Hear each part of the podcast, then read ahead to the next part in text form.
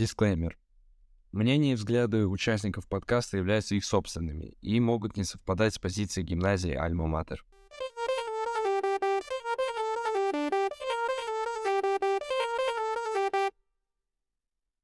Всем привет! Сегодня с вами Дюня Ивановна, ученица 8 класса, и подкаст Digital Alma, в котором мы обсуждаем тренды и рассказываем об актуальных темах в образовании. Со мной в студии мой соведущий Стрельников Иван, ученик 8 Б класса.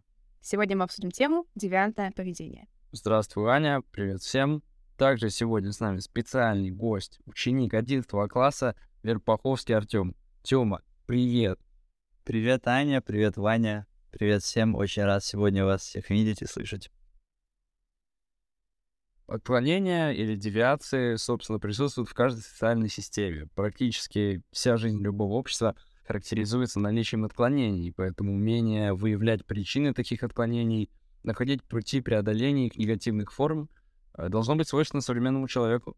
Да, ты прав. Но термин «девиация» связан в нашем сознании только с криминальными явлениями, например, наркоманией, воровством, пьянством, потому что они практически везде и всегда считаются отклонениями от существующих социальных норм. У меня, как я думаю, у наших слушателей возникает вопрос, а кто формирует эти нормы? Общество, традиции. Например, если в Турции кто-то на работе или посреди дороги расстелит ковер и начнет читать намаз, то никто этому человеку слова не скажет. А если у нас в общественном месте станут молиться, то это будет считаться девиантным поведением, потому что у нас это просто не принято.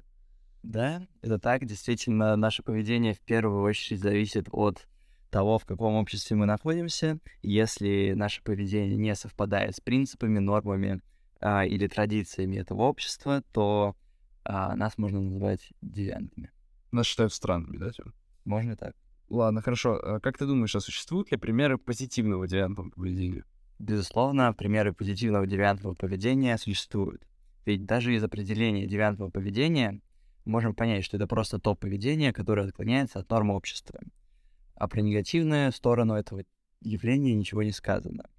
Могу привести такой пример позитивной девиации. В нашем обществе, в нашей стране не принято учиться на одни пятерки. Но, предположим, некий Иван, ученик 8 Б класса, закончил год с одними пятерками. Входит ли это в нормы традиции общества? Наверное, нет, потому что большинство людей заканчивают, заканчивают год с тройками, с четверками. А Иван такой молодец, закончил год на одни пятерки. Это является примером позитивного девиантного поведения. А как вы думаете, кто больше подвержен отклонениям в поведении?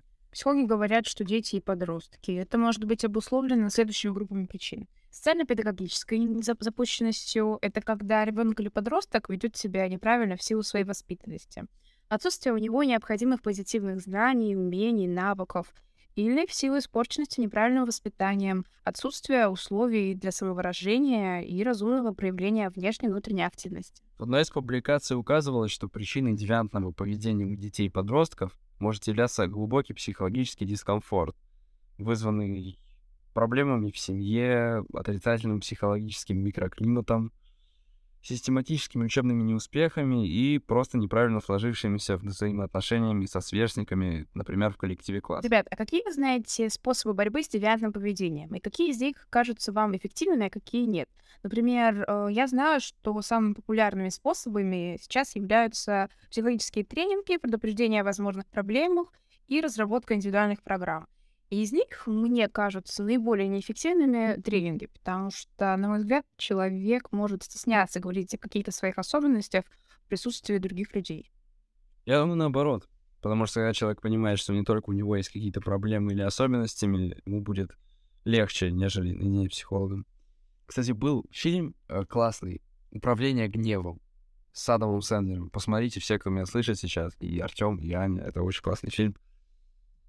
Тём, что думаешь вообще на этот счет? А, я думаю, что лучшим способом борьбы с девиантным поведением является помещение а, непосредственно девианта в общество. Ведь именно в обществе человек учится нормам и традициям этого общества.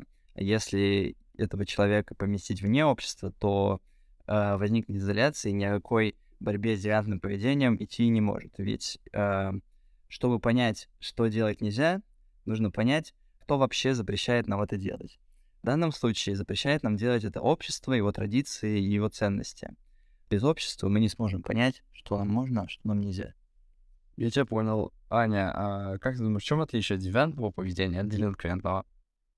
Посмотрите, ну, девиантное поведение — это то поведение, которое не соответствует требованиям социальных норм.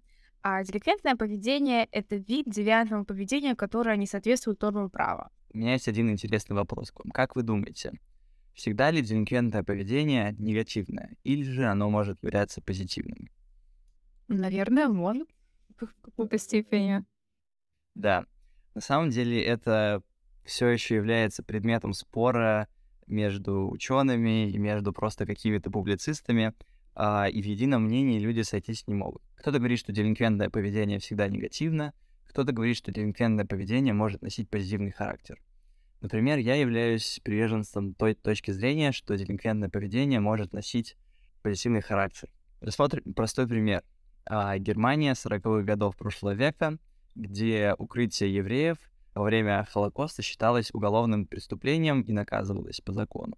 Человек, укрывший у себя евреев, вероятно, спас их жизни, но при этом, а, согласно нормам права фашистской Германии того времени, он приступил закон, а, совершил уголовное преступление. Я считаю, что такое делинквентное поведение носит исключительно положительный характер. Да, наверное, ты прав. Аня, как ты думаешь, каковы причины делинквентного поведения? Слушай, их много. Например, психологи утверждают, что чаще всего склонность к делинквентному поведению возникает под влиянием пьющих родителей, нередко побывавших в местах лишения свободы. Но вот как мне кажется, негативное влияние может оказывать не только семья, но и более широкая социальная среда, например, э, друзья. Особенно опасно в этом отношении район с высокой плотностью делинквентного и криминального поведения. А в таких районах число несовершеннолетних правонарушителей всегда выше среднего. А как тебе кажется, среди возрастных групп кто наиболее склонен к делинквентному поведению? Думаю, что подростки. Почему? Это объясняется их социальной незрелостью и подверженностью влияниям извне. Подростков очень часто влечет к новым ощущениям. Они стремятся доказать родителям обществу свою независимость, самостоятельность. Но проблема в том, что они не всегда могут предвидеть последствия своих поступков. Подростки часто не соответствуют социальным требованиям и ожиданиям. При этом они обычно считают, что это общество недостаточно совершенно и относятся к ним не совсем справедливо. А, складывается противоречие между социальной незрелостью подростков и требованием общества, которое становится реальным источником деликвентного Ты отчасти права, но согласно официальным данным, предоставленным на сайте Генеральной прокуратуры, чаще всего правонарушения совершают мужчины в возрасте от 30 до 49, имеющие только основное и среднее образование, постоянно нигде не работающие. Известный пример влияния среды мы можем увидеть на примере исследования, проведенном в противоречивые 90-е. Например, обследование студентов в 97 году в Москве, Санкт-Петербурге, Волгограде, Казани и Екатеринбурге показало, что в студенческой среде распространены следующие формы делинквентного поведения. Спекуляция, вымогательство, воровство, участие в драках, изнасилование, затяжное пьянство, торговля наркотиками, их потребление и проституция, конечно же какой. А это как-то объясняется? Объяснение распространения делинквентного поведения опрошенные студенты дали так. Основная причина воровства, спекуляции и проституции — это нехватка денег и нежелание работать. Причины драк, пьянства или плохое воспитание, собственно, причины склонности к изнасилованию, низкая мораль или психическое отклонение, причины затяжного пьянства, стрессы и отсутствие условий для культурного досуга — Торговля наркотиками — это стремление к наживе, их потребление, слабохарактерность и желание острых ощущений.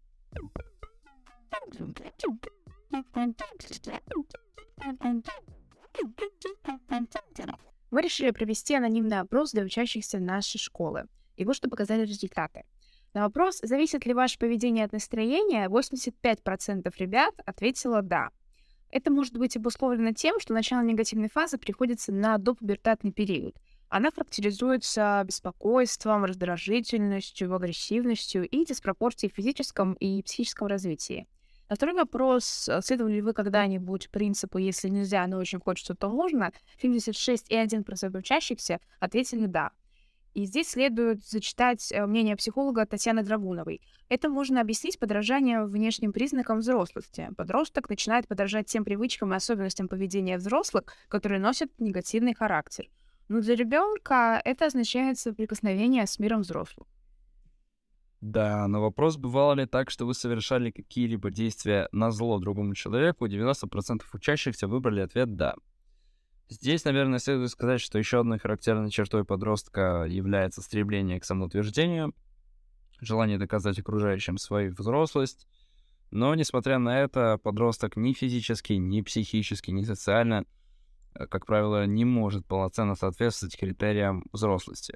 Он просто стремится занять равную со взрослыми социальную позицию.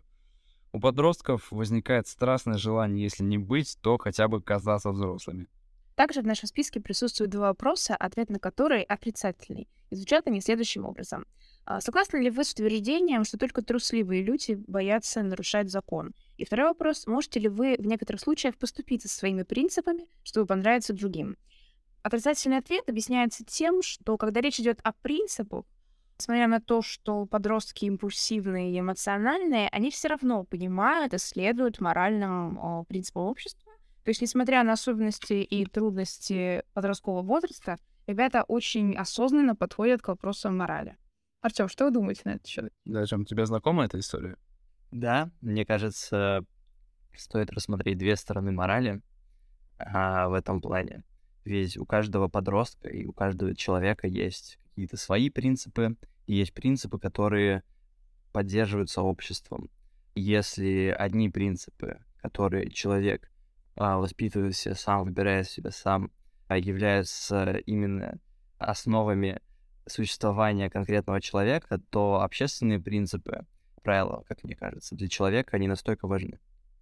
Да, наверное. Ну, потому что, знаешь, как говорится, на Бога надейся, а сам не плашай, да? Согласен со мной? Абсолютно. Ну что же, на этом наш подкаст завершен. Ваня, Артему, спасибо вам большое за беседу. Спасибо, что позвали. Выражаем огромную благодарность команде учителей и психологов, которая помогла нам записать этот выпуск. Слушайте подкаст Digital Alma на всех доступных платформах. До встречи!